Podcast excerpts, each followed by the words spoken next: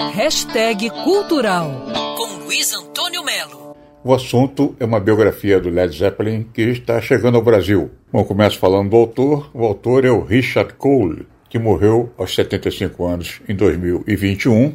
Ele morreu de câncer e o Richard Cole simplesmente foi o chamado gerente de turnê do Led Zeppelin, desde o Led Zeppelin, primeiro show deles, primeiro show, 68 por aí, até o último show. Ou seja, esse cara viveu dentro do Led Zeppelin praticamente um terço da vida dele. Está contando o que ele viu, ouviu de pessoas que hoje são amigas dele. Por exemplo, Jimmy Page, né, que criou o Led Zeppelin, o criador do Led Zeppelin.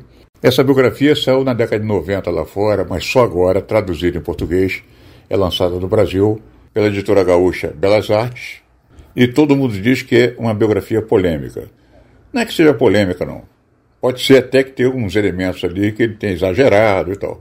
O livro se chama Stairway to Heaven Led Zeppelin sem censura, copia exatamente o título original em inglês. Depois esse meio na calada e tal.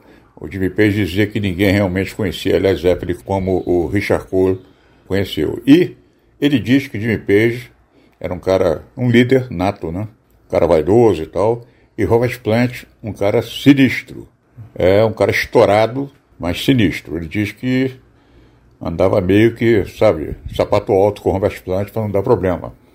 Inclusive, ele começa escrevendo esse livro na cadeia. O Richard Cole estava na prisão em Roma, justamente por causa de heroína.